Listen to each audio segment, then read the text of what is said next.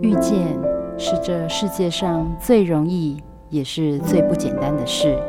因为能够在人海当中搭起缘分的桥梁，是多么的得来不易。今天就让转角遇见你，陪你邂逅每次幸福的瞬间。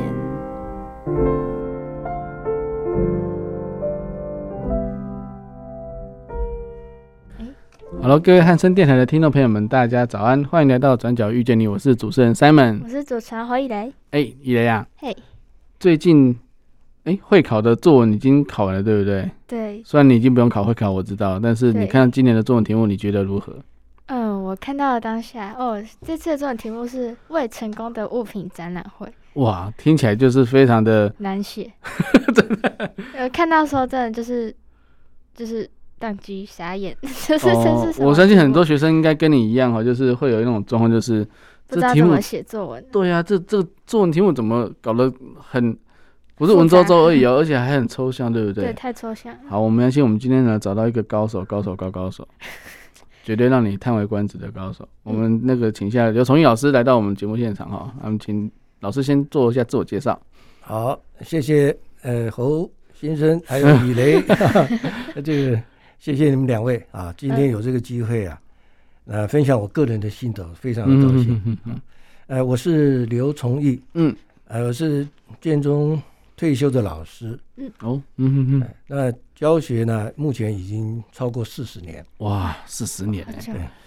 嗯嗯嗯那很高兴，就是我最近几年就是把我教学的一些心得投注在写作方面。嗯嗯嗯，那我就悟出了一个，呃，悟出了一个新的比较创新的一种学习方式，嗯所以我很急着，呃，办一些公益的呃讲座哼，哦啊、跟分享，给同学。嗯嗯嗯，那么我也很希望在这一次写作是会考写作上呢，教过的同学看看有没有比较特殊的、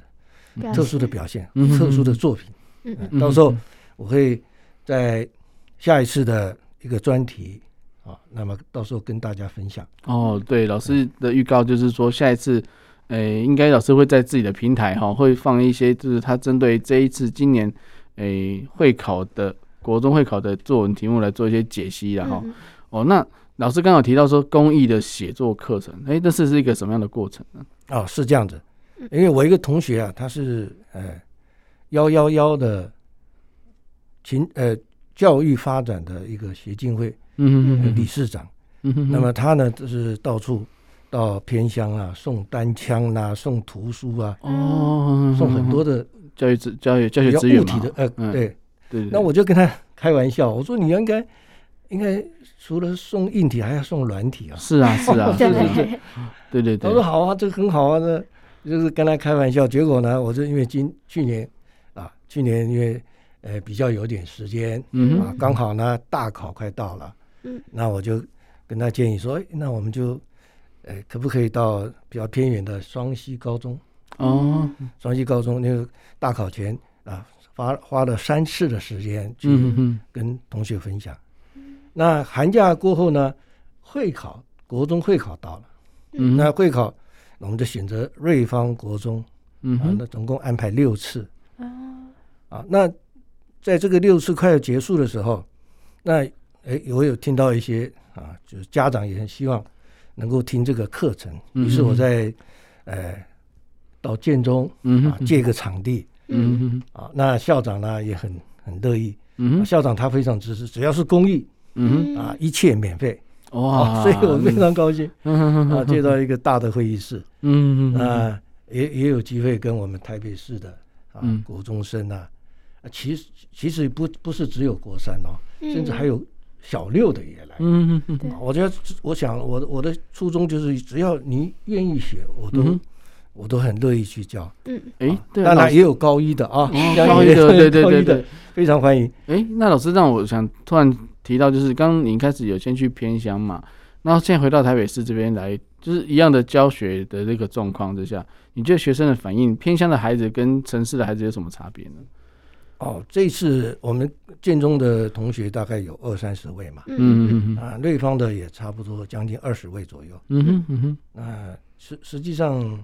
哎，不瞒您说，还是城乡差距还是有一点点嗯嗯啊。那学生的，因为你知道偏乡的，他的一些设备比较少嗯哼，啊，那相对的，他们可能阅读的阅读的这些书籍，可能比城市的学校要少很多。嗯那从这个这个表面上看来啊，因为书籍量少，那当然就会影响他们呃写作的表现。嗯啊嗯，这个是阅读跟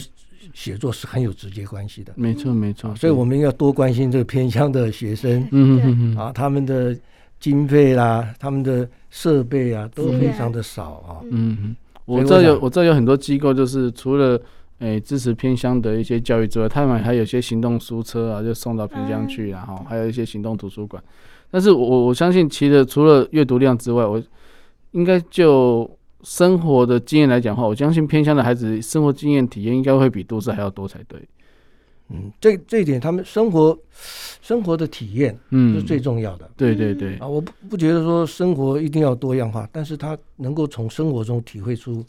它的、嗯哎它的意义，对对对，而且他要去提到动他脑提嘛，哎对，提炼他的感受嗯嗯嗯嗯啊，这个我想应该是没有差别的嗯嗯嗯啊。反观你看乡下啊，他们接触大自然的对对对，机会比较多，是是是，啊，城市的小孩子就相对的比较少。所以嗯所以嗯嗯老破老师一个提醒说，怎么样去描写大自然的感受的时候，他们很快就可以连接上了，对对，因为他们比较常常接触这个事情。嗯然后城市的小孩就就， 哎、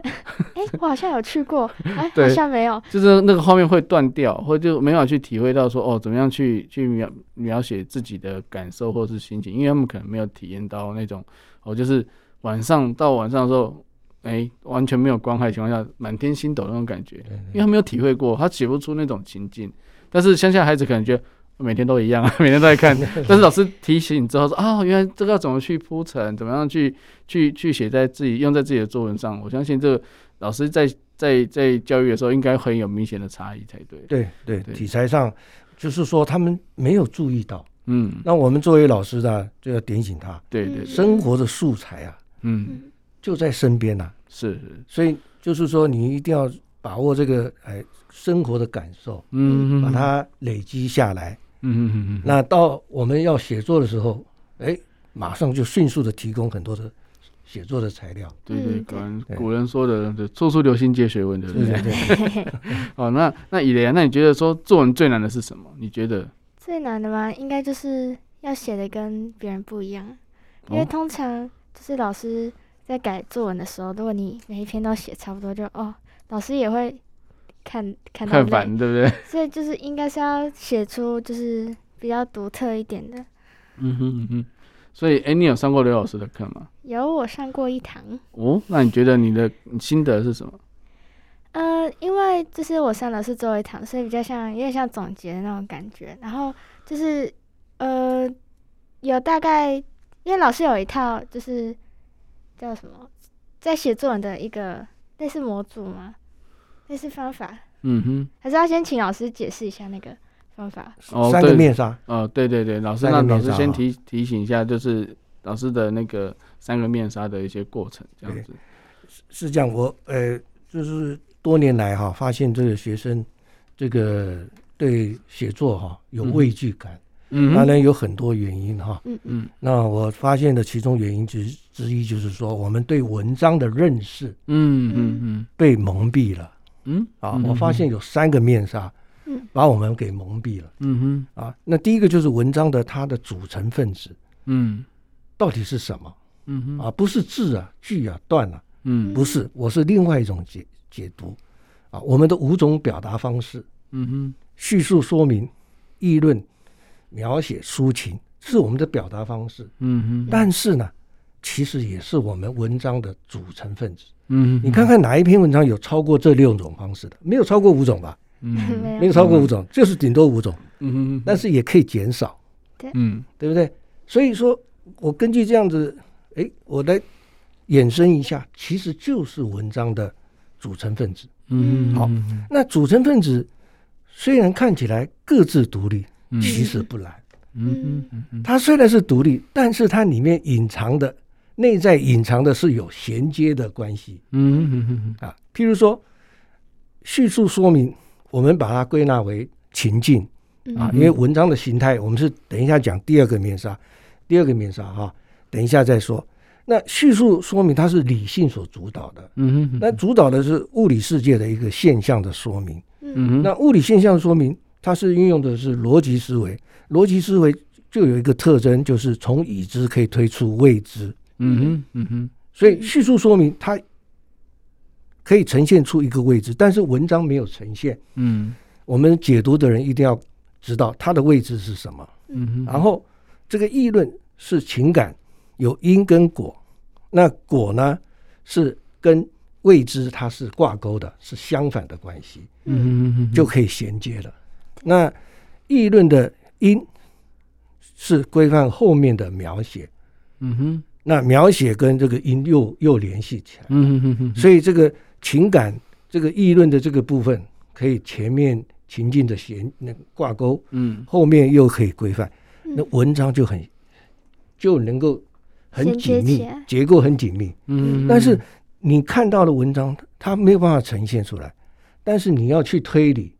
嗯哼，去知道它的关系，嗯你就知道文章它是一个扎扎实实的一个完整的结构，嗯哼，它绝对不是松散的，嗯哼是有内在的联系。嗯嗯哼，好，那我们经过这样的一个简单的一个说明，它的成分嗯哼就知道这个文章它是一个完整性的，嗯不容不容这个破坏，嗯哼嗯哼，也不是松散的。嗯这是第一个面纱。嗯哼那第二个面纱呢？我们文章创作的时候有一个顺序，嗯跟我们看的文章的形态是不一样的。我们现在看文章的形态有情境、嗯对感、嗯意境对这三个主要的成分。嗯哼那我们一个创作者，他是先有感，就是中间这一块，嗯哼先有一个有这个创作的动机、创作的情感之后，嗯他去安排前面的情境，嗯哼再来规划后面的意境。哦，嗯所以我们看文章，我们看到的都是文章的形态呈现出来的形态，嗯嗯但是我们实际上自己要创作的时候，要从中间开始嗯哦感这个部分，嗯哼然后啊安排情境，规划后面的意境。嗯哼嗯啊，那这个就是告诉我们创作的一个顺序。嗯哼嗯哼啊，但是如果在这种情况之下，我怎么样去诶从第一段开始写这个作文呢？对，所以文章不是看到作文题 目马上就开始写了，嗯，你必须要有这个布局。对对布局就是要先安排好感的因果嗯嗯啊，然后这个果跟后面前面的情境去怎么样的联系，嗯，这个因跟后面的描写。如何呃如何受到规范？所以你在布局的时候，应该自己有想好，嗯想好一个策略，嗯嗯然后再按照你的第一段就先从情境开始写，没有关系，哦哦嗯而是你先要有胸有成竹了，嗯意思是说先要有成成成竹之后，你才可以从第一段开始写，嗯而不是说拿到 直看接到题开目始直接就开始写了，边写边想，嗯会造成 乱掉，会造成什么后果呢？时间不够，对对，而且而且一直写下去的话，你可能结构上可能没办法那么的紧凑，这样你有先布局的话，哦。时间是应该是够所以。原上是要先把整个大纲都先有个，至少在脑袋当中先乱过一遍了，然后之后才想说我第一段要写什么内容，大概用多少多少行多少字，然后来起出那个音嘛，对不对？然后果再写在第二段这边，然后在后面再有情境的部分，这样。对对，哇，那真的。但是我这，边要提醒一下，就是布局的时候时间不能够超过太多，我这个嗯我想规定五分钟之内把它完结，嗯，因为你这样子后面写的时间啊还很是会学不完。对对啊对对，如果你写太多的话， 后面写的时间就少。对对对对对，要有时间的限嗯制。嗯嗯那第三个面纱，嗯就是说我们每一个情境感、意境，它有写作的一个条件，嗯哼，就是写作的氛围。嗯像情境来讲的话，写作的氛围氛围就是要达到绝，嗯嗯嗯嗯就是绝处逢生的绝。嗯，但是在这个地方，绝处是不逢生的嗯哼嗯啊。我们讲柳暗花明，对不起，在这个地方是柳暗不花明，嗯嗯嗯，要达到这种氛围。嗯嗯，那就是不可能呐、不会的。嗯我们这样解读，白话的解读是这样的。嗯那感的氛围是什么？感的氛围就是反那啊，你的情境未知是什么？我嗯这个感是绝对跟你相反的，嗯相反的才可以挂钩。哦，对对对，所以他的任务氛围就是反。啊。嗯那哦意境的氛围就是你要让读者跟你感同身受，哦所以你必须要达到撼动人心，嗯，所以提手旁灯的撼，撼动人心。嗯，嗯嗯所以呢，一篇经典的文章，你看一下，都有这样的一个写作氛围。嗯嗯嗯嗯嗯嗯嗯嗯，所以我提出的这个三个面纱，嗯就很清楚的，我们可以掌握文章到底是什么样的组成分子，嗯，到是怎么样的一个写作形态、创作形态，嗯嗯嗯怎么样每个部分有什么样的写作要求。嗯嗯，所以三个面纱多么重要！没错没错，如果能认清楚的话，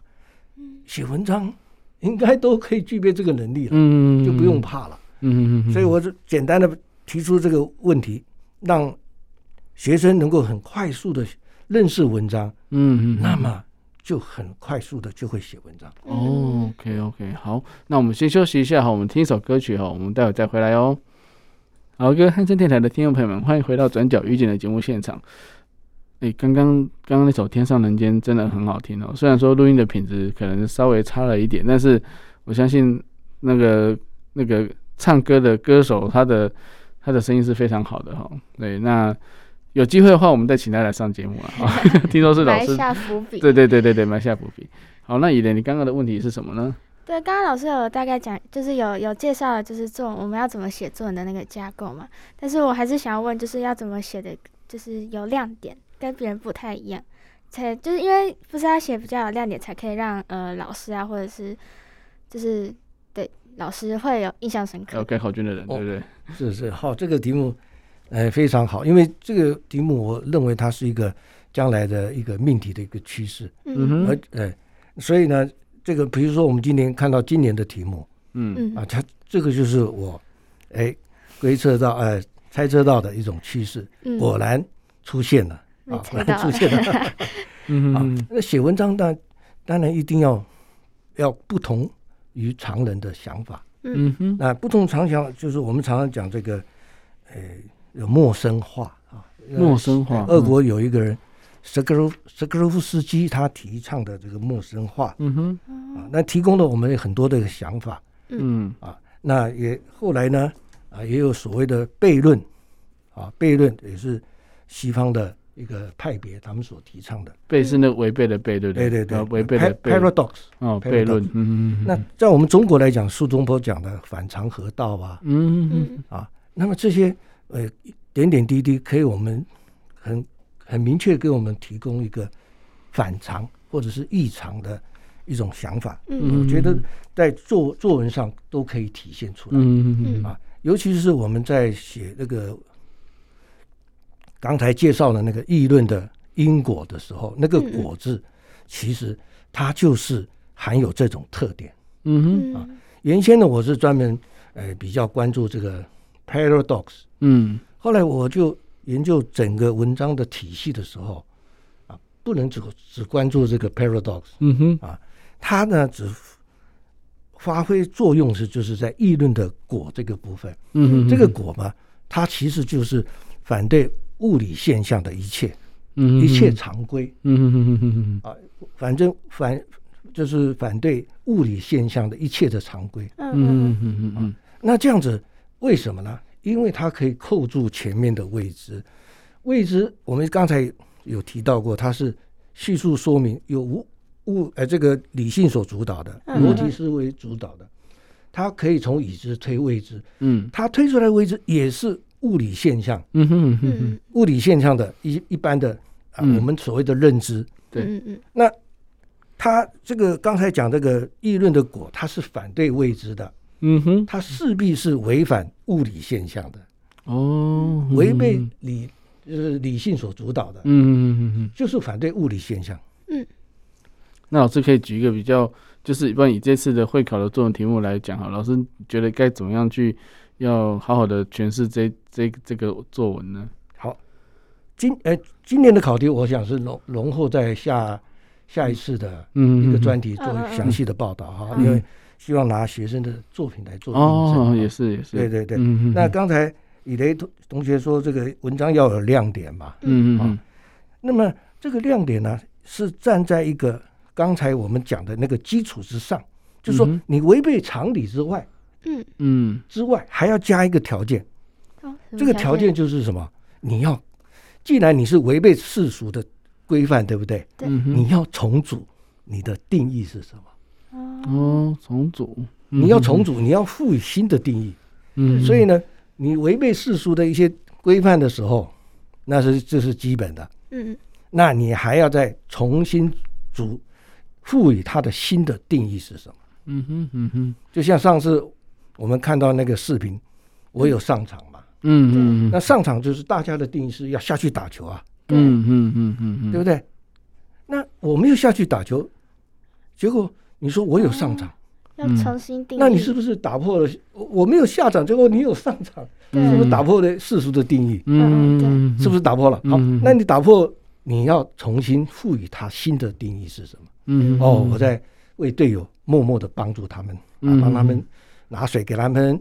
受伤的给他敷药嗯嗯嗯啊，嗯然后跟替他们队友加油啊？哎也研研商对然后策，讨论战术啊，讨论战术，还当啦啦队。嗯嗯啊嗯，对，那这些，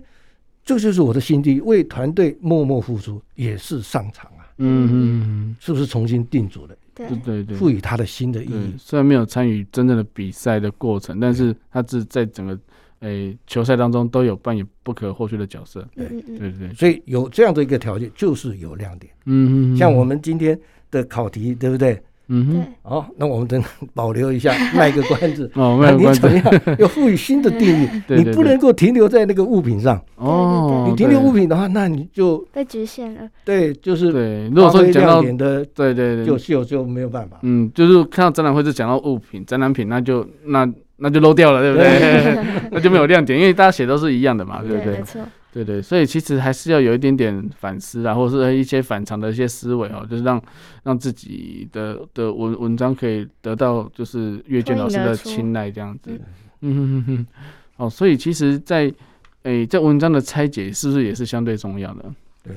那老师有什么那个比较好的一些一些例子，可以让大家听众朋友可以了解说，诶，就是文章的架构，我们从古老师刚刚有提到文章的架构嘛，那从古文古诗来讲，有没有什么一些例子可以来来分享一下？好，的，好的。其实这一套，哎，我个人的解读跟写作的方法啊，嗯哼，其实古对古代的诗词，对古代古文，其实都可以做这方面的尝试。嗯哼哼哼，啊，也能够得到很很好的一个意境，嗯得到一个很好的一个新的一个收获。嗯哼，啊那我们举出常常大家熟悉的这首诗吧，嗯李白的嗯呃《下江陵》哦，啊，下或一讲者是《朝辞白帝》的那一首嗯啊，“朝辞白帝彩云间，千里江陵一日还。嗯两岸猿猿声啼啼不不住，住轻郭呃轻舟已过万万重重山山啊。”对对对，那你看这个为什么“千里江陵一日还”这是一个关键。嗯在古代的时候，那个坐船的这个速度到江陵的时时间，嗯嗯嗯嗯，绝对是超，绝对一定是慢于今天嘛。对，今天呢，坐个船从长江上游到下游两天，从嗯下游到上游是三天。嗯，那唐代会比我比们今天快吗？对一日还代表说一天来回的意思吗？对呀、所以一定慢，对不对？嗯是不是？ 对啊，那一定慢，他为什么要说一日还？嗯嗯嗯这个有没有违反常理？嗯有嗯就嗯是有违反常理。那为什么会违反常理？要重新定义了，因为他要回家，很回开返心乡心切。因为这首的背景就是说，李白要押送，也他是被发配边疆，嗯嗯嗯嗯，他这个船呐、押解到嗯，江陵就是白帝城那边，嗯嗯，刚好皇帝大赦天下，哦，所以他是哇那个重获新生的那种感觉。嗯我我们都没有这个感觉啊，对就等于一对，个死刑犯他获救了，我我们没有这个经验啊，嗯我们只能想象说一定非常高兴啊。嗯重获新生，我们只能这样想象。对所以他马上要想回家，嗯那马上回家就是想到一天就要回去，哇，在我们看起来现在没有什么感觉，在当时来讲，他搞不好要十天八天才能够回到嗯江陵。陵他说一天，人家一定会吓坏别人的、啊对对对对对，嗯在当时一定会吓坏别人。那为什么返乡心切？嗯哦，所以他改变了，是不是？改变世俗的看法。嗯而且我听说，我有听啊，你之前也听给老师提到，就是其实那个白帝城跟江陵也不是千里啊，这个千里也是也是夸张夸张的夸饰的写手法，法对对对，夸张的写法，那没有关系，但是至少超过很多天才能。对对对对对对，他改变了，是不嗯是？嗯嗯嗯好，这个是诗歌。那我们再举一篇《五柳先生传》哈。哦，好，嗯那我们知道《五柳先生传》，大家就知道先生不知何许人也。嗯嗯嗯嗯，对亦不详其性性质质，对，哪一个人出生没有姓名？ 哪一个出生没有籍贯的？对对对对对对对对，一定都知道。你还没出生，父母亲早就会把你名字都给取好，嗯嗯，嗯对不？对？对，为什么没？为什么你说没有名，不要有姓名？这就是反常，他是很低调的意这思就是吧？反对。他是因为什么？因为当时的一个制度是，这个上品无寒士，下品无寒呃，下下品，无士族，嗯上品无寒门。嗯，就是说嗯，你是一个贫穷的人的话，嗯你绝对做不了大官。嗯嗯嗯嗯嗯陶渊明是何许人也啊？他是嗯这么样满腔热血，他是要报复的，施展报复的一个年轻的人。嗯他在那个社会看到这样子情形，他有机会施展抱负吗？哎没有，，对，他是很绝望的。嗯嗯嗯，所以，在他来讲，这样的一个绝望的社会，有名字跟名没有名字有什么差别？哦，嗯嗯嗯嗯，所以他是所以用对用他来讲，来反讽了，对是，嗯他是一个反抗的，反，抗当时的这种制度。嗯嗯嗯嗯嗯他如何反抗？那只有靠文字啊。嗯嗯那嗯，透过这样的一个形式，我们就知道他的心理，他是受备受煎熬。嗯因为因为你想想看，有名这个名字就没有关系，这种心态它是绝望的心态嗯，嗯嗯嗯，对，他连姓名都可以舍弃掉了，对对，嗯，所以我们透过这个古文啊、诗啊，啊，都可以发现有这种方式嗯嗯嗯来做呈现啊嗯，来做解读。那我们解读之后，我们拿来运用在我们的写作上。那现在的散文更不用说了嗯啊，，太多的例子啊，那这个我们在那个视频上面也有呈现，那很多的例子嗯嗯啊，我们就不要花那么多时间。那白话文就更多。嗯嗯嗯嗯都有这种现象。哦，真的真的，所以其实在，在其实在，在欣赏古文的时候，或者说，诶小朋友在上课的时候，诶老师会提到这些嘛？你们的国文老师，诶，大概提一点，嗯哼哼，但是通常不会提到反，呃，就是反常的这段事情，对对对，因为因为通常都是只有注释，然后解释名词这样子，对对，对对对，就不会然后背起来，哦， 不行，但背起来要要要知其所以然啊， 那怎么背得起来？对对对，哦，所以其实我觉得就在在欣赏古古文古诗词的时候，其实若有这些元素的话，会更容易加深印象。对，没错，应对该要然让后我知道这些然，后加深印象之后呢，要应用的机会就多了嘛。嗯对，因为不然的话，觉得事不关己，那他是他写的，跟我没关系。但是如果你有印象有连接之后，你就很容易把这连接拉过来，对用在自己的作文上面对。嗯嗯嗯嗯嗯。OK，好，那我们这段再休息一下哦，我们再听一首老师所介绍的曲子，我们待会再回来哟。好了，各位汉声电台的听众朋友们，欢迎回到《转角遇见》的节目现场。哇，刚刚那首也是老歌 哈、啊，听说是老师的，诶、刘老师的，诶、大姐姐姐哦，大姐所所唱的曲子哦。那之后我们有机会再请她来电台来，哦，来好好的访问一下。哦，那老师刚刚一开始有介绍，就是说，嗯，他为了学生就是学习这类这些作文需要哈嗯，大概出版了十一本书。哇那我可以稍微提一下这个过程吗？是是，谢谢哈。呃，说实在的，这个是应该算是无心插柳，嗯因为在我教学满十年的时候，我在想，嗯我呃用什么可以记录我这十年的教学，哦做个纪，念。嗯嗯，所以我那思索了很久，后来哎，我想到哎，我先前有发表一些文章哈，嗯点点滴滴在教学上，嗯嗯哎，那我可以把它收集成一本书，作为一个纪念嘛。嗯嗯嗯那我有有这样的一个想法之后呢，出了这第一本书，于是我就想到为自己啊规划，我嗯比如说我几年要出一本嗯嗯跟教学有关的书，嗯所以我当时就想到就有这个计划。由于出第一本，我想到未来的计划。如果第一本书没有完成，我不知道后面会怎么样的。嗯嗯，然后呢，到了二十年的时候，我就把我这个十年当中写的论文把它收集成嗯嗯成册，啊，到了三十年也成册。嗯，那现在呢，我手头上的第十一本就是四十年，哦，四十年其实是四十多年了，取个整数 嗯，啊。那当然了，五十年绝对不会缺席的啦。 没错没错没错，嗯预告了，所以我很，就是有很多事情的规划，不是说预先都规划好的嗯啊，只是说为了当初为了教学的一个纪念，嗯给自己一个交代，啊，嗯嗯嗯然后嗯就想到了以后这些规划啊，嗯那么每几年要出一本书，所以这样十一年下来四十几年，大概四四年出一本书嗯啊，嗯对对对，哇，我那所以那也讲是这蛮个都蛮是精准的，无嗯心插柳，所以得到的一些想嗯法。嗯嗯嗯嗯哎但是相信学生是很有收获的啊，因为看到这本书哇，好像是一个精华版的感觉，对不对？对，不敢当嗯。对，这十一本书当初就是呃以教学国文教学的发现的问题，嗯哼，那么尤其是在第一本的时候，嗯把六册有教材有疑义的地方嗯哼，啊做一个举例的做一个探讨，嗯嗯嗯嗯然后呢是之后呢都是以呃文法、嗯修辞、嗯嗯，作文为主，还有嗯嗯嗯古典诗歌赏析为主。嗯嗯那我这第十一本啊呢，嗯就是把我先前的国中作文方法导论的想法全部打破，重新的，嗯就是把我最新的想法嗯啊，然后做一个很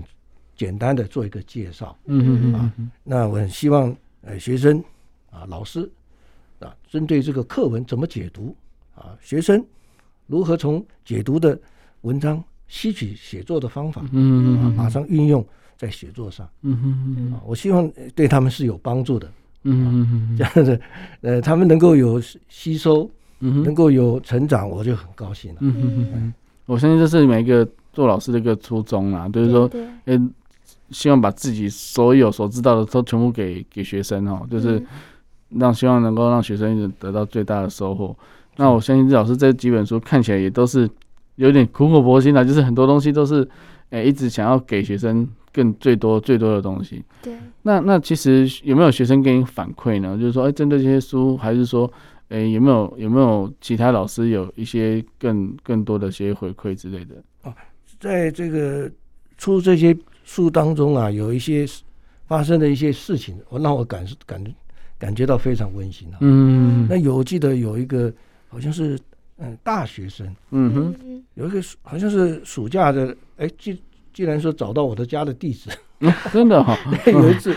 哇，真的真的很惊讶，啊嗯哼，那就希望买书啊，那就是大学生，还有一个是立法院的一个一一立法院的这个是呃行政人员，嗯啊是作为父亲，他希望买给儿女儿的一本书，嗯哼，他只当时是买到那个国中古典诗歌散文。嗯好像没有下册，买不到，所以哦他打电话给我，吓一跳，立法院吓一 跳，我就想要买书，嗯就所以我就说，虽然我的书量是不是很大啊，嗯但是就是说有些点点滴滴让我觉得很温馨，嗯至少有人关心就好了，有人嗯学生有人去去研读它，能够有收获，我就觉得很高兴，嗯嗯哎，这个就心满意足了。嗯，没有没有，这老师太客气了。好，那那以以雷，你有看过老师的书吗？哎、其实里面就是有讲到几个，就是刚刚老师一开呃，就是一开始讲那三个面纱的那个例子，就是里，我觉得就是老师可以可不可以稍微讲解一下里面的例子？就是好我的刚刚看到那个朱自清的背影，好的，好嗯，的，是在哪一本书？你要讲一下。呃，在你不知道的解读与写作，好，谢谢啊。嗯嗯嗯这个我我呃把这个朱自清的背影啊选出选入中间的一段，嗯，我们都知道最最感人就是父亲买橘子嘛。对对对对对对。啊，那我说我这篇文章之前呢、啊我在网络上也有搜寻嗯啊，有一个大概成年人，他说人家都说这个朱自清很感人，但是呢，我看怎么看都不感感动不了我哈、嗯 好像有这些类似的话。嗯嗯那我简单的哈，那把这个感动的地方在哪里，就嗯简单的说一下。那我们选录出背影这一段。嗯那这一段呢，我们关键的就是父亲是一个胖子，嗯因为有这样的一个情境的说明呢、啊嗯那我们就知道这个是爸爸不适合去买橘子。对哦是啊，对，因为我嗯们知道一个胖子，嗯所谓胖子可能很多的含义了，可嗯能有高血压，可能有高血脂嗯啊，嗯 可能都在里面。嗯那万一跳下去，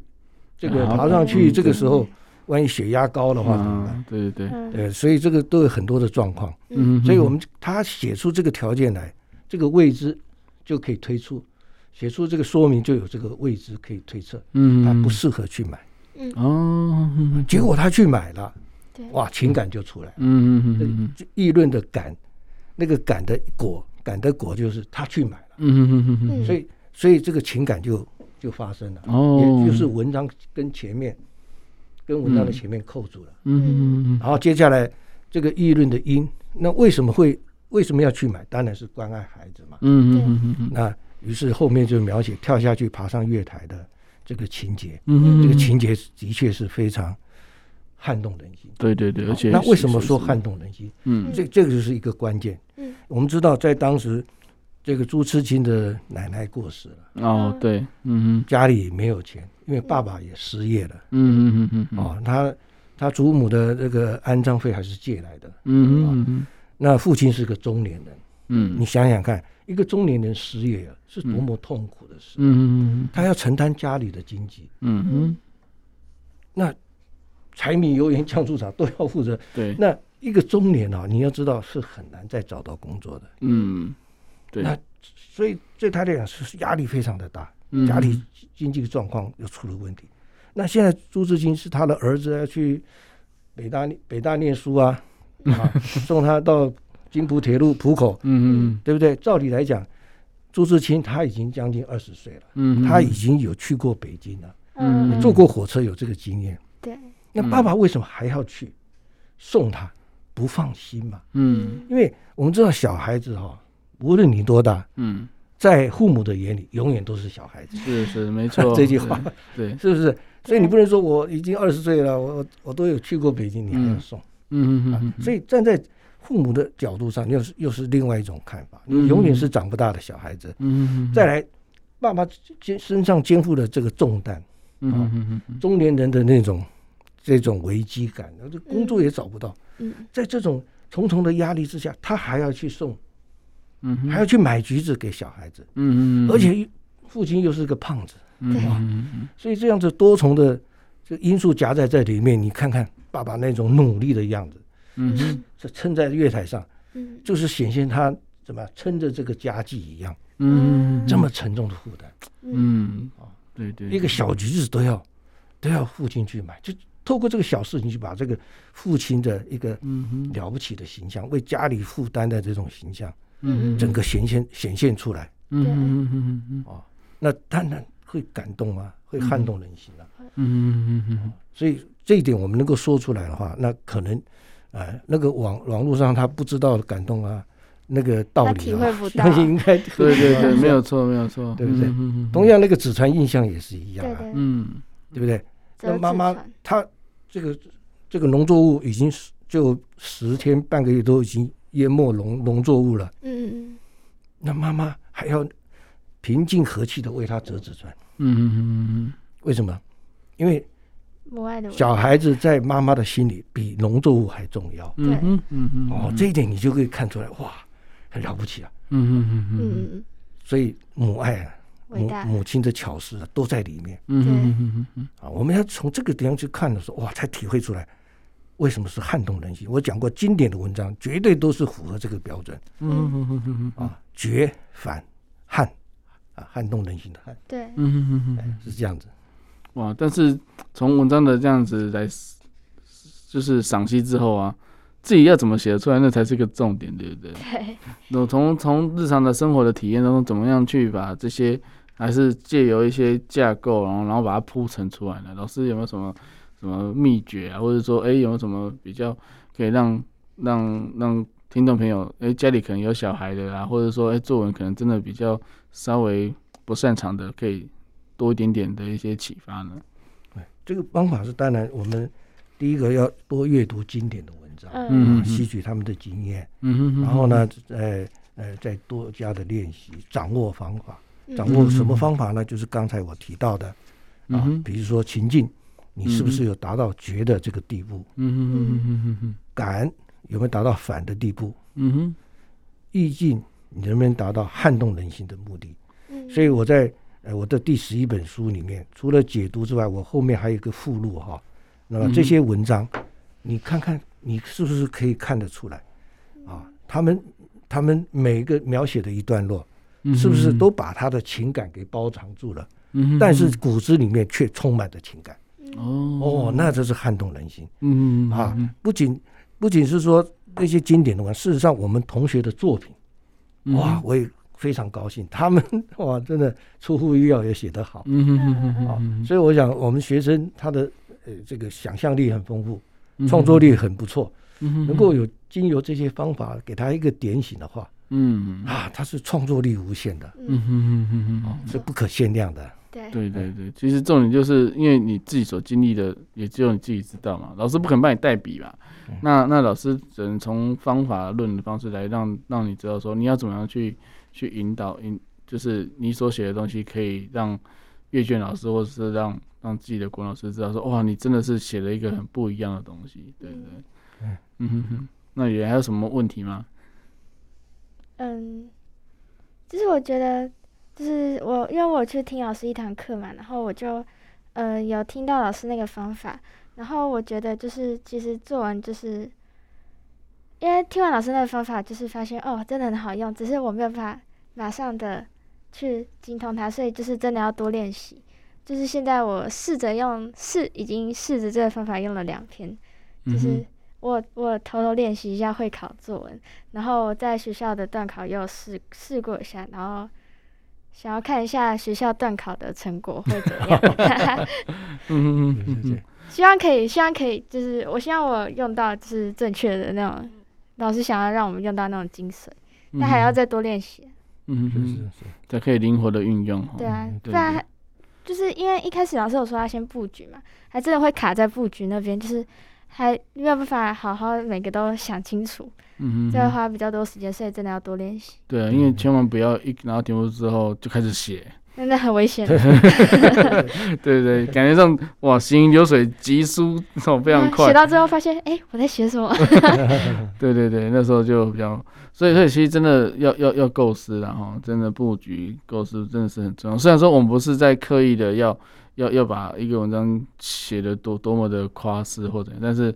这也是我们忠实的呈现我们的内心所想象的。嗯，哦，不是只有评述的一个呃叙述而已哈。OK，好，那我们等一下还有问题再问老师哦，我们先休息一下，我们听首歌曲再回来哦。好了，各位汉声电台的听众朋友们，欢迎回到《转角遇见你》的节目现场。刚刚跟老刘老师聊了很多、哦，我发现对刘老师真的是一个非常诶、非常公益的一个人呢，因为他他是他完全分享他的他所学到的东西哦，但是听说老师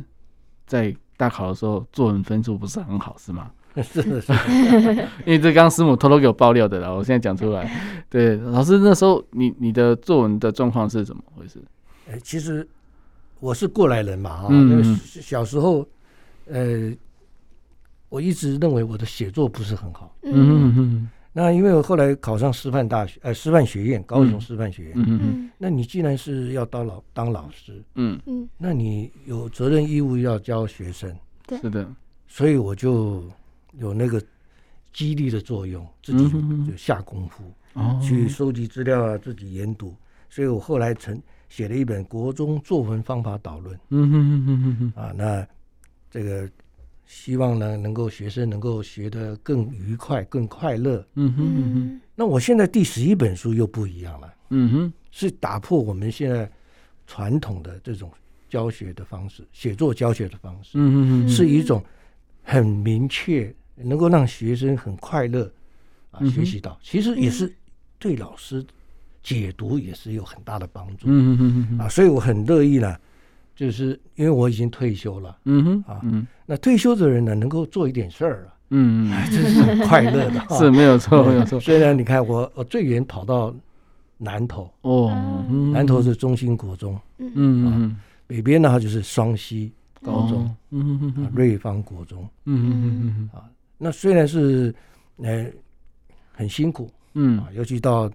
南投呢， 哦，对啊，偏向很多选对对对，但是我内心是充满着快乐，能够接触嗯到各种不同的学生，他们都是自愿来参加的嗯嗯啊。那我也很希望不要让他们失，不要让他让他们失望啊。嗯啊，那让他们在写写作的领域里面能够得到很好的一个启发。嗯啊、我不敢说我的写作的方法啊是可能是呃如何如何的好。嗯嗯嗯，嗯，但是我只能说，我现在目前得到的这种方法，或者是方法，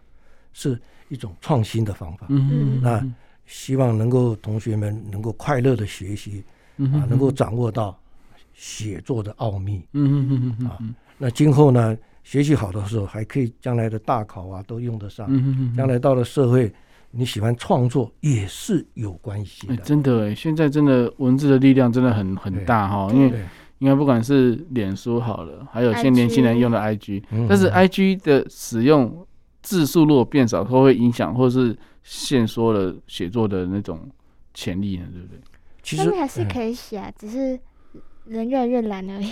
对对对对，但是这样的话，表达是不是会老师会觉得说，现在年轻人如果用 IG 就是一张图，然后顶多几个表情符号就或完是成了。或者说几个字不会超过一个一百个字，这样的话，这种短文式的方式的呈现是会会让长篇写作能力下降的，哎，其实短文哈，越短的文字可能是越难写。是没错。那嗯我嗯刚才讲到第一个面纱就是五种表达方式。嗯嗯嗯，那我们讲过说，文章不可能超过五种啊，就是五种，嗯，但是它可以减少嗯嗯嗯，啊哦，减少一种，两种。嗯嗯嗯，所以你短文章呢势必要减少。嗯嗯嗯对，那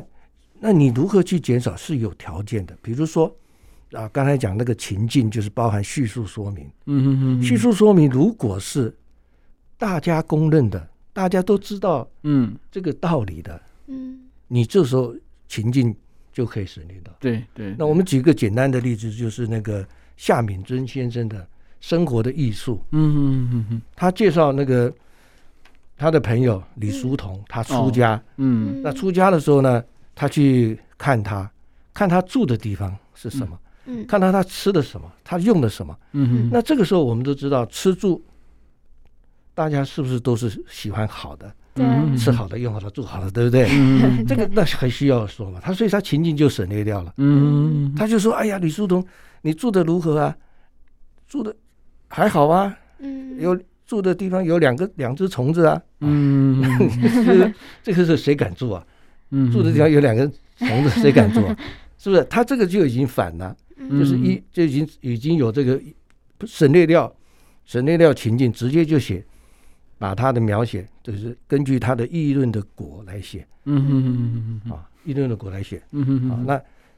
用的毛巾已经破了，嗯哎还好还可以用啊，当新的用啊。嗯谁谁谁家的毛巾是都是破破烂烂的，嗯都是很好的嘛，嗯对不对？吃的萝卜那么咸，嗯哎呀，咸有咸的味道。那我们如果吃这个咸，哇，一定会大叫一 下，嗯吃不下去。嗯对不对？那吃的东西，哎，下雨天人家来送你吗？他不要，我自己穿个木屐还可以运动。嗯嗯我们都如果人家便当送到你的面前，你喜不喜欢？啊、当然喜喜欢欢了、啊这个需要说嘛？不需要说。嗯嗯所以他食衣住行这些方面，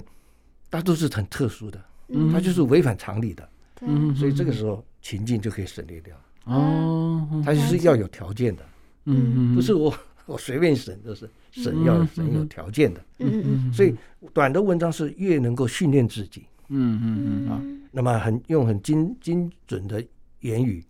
啊，然后呢，你根据我们的方法嗯啊，如何来打破世俗的规范，嗯嗯嗯那么其实都是很好的训练，嗯不管字数多还是少。嗯嗯嗯，所以真的是可以好好的来琢磨一下，因为现在诶、很多媒体的平台啊，不管是诶、YouTube 或是 IG 啊、嗯 Instagram，然后还有脸书都一样，都要写一些文字出来，对，才可以让跟跟观众、跟跟你的朋友产生这个共鸣，连哦接连接起来之后，诶、追追踪的粉丝就多一点。 好，那那其实也不是说要追追求这个数量，而是说，诶，你的你的你的想法是不是可以获得大众的认同啊？或者说，诶，你你把你的的的想法就是公开之后呢，大家会有没有一定该会有些跟你一样想法的就会互相连接嘛？对我举个例子好了，因为现在绣球花不是盛开嘛，嗯，对，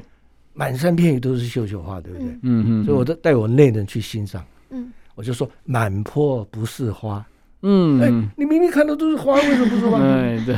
对不对？我说接着一句，旁边一 朵花，我那也是真的是一朵花，哇，那真的真的真的，是不是？那哇，这这个个意境实在太意境就出强来了，了对对对对对，所以你如何关键就是说你如何打破世俗的规范，嗯嗯有新的看法，嗯嗯嗯，那有另外一个境界出来，对对，对另外一个情感出来。嗯，反正随便举个例子啊，所以听起来每一批就是人比花娇，哎对不对？你看这上联下联都有 了嘛，对对，来个横批啊。所以我觉得说，哎、这两句就意思就很好啊，对不对？嗯嗯嗯就是明明知道山上花一定超多的嘛，对不对？那那那其实，对我觉得这种感觉就是，哎、可以放在作文里面，怎么样用一种迂回的方式让让阅卷老师觉得说，哎、这个写的不一样，然后。嗯别别出心裁的方式来做撰写。然后听说老师也想要把这个这套模式放在英文上面，是不是？英文写作上面。对我是想有一个尝试，因为英文有一个叫 雅思，雅思这个课程啊，嗯嗯那，呃，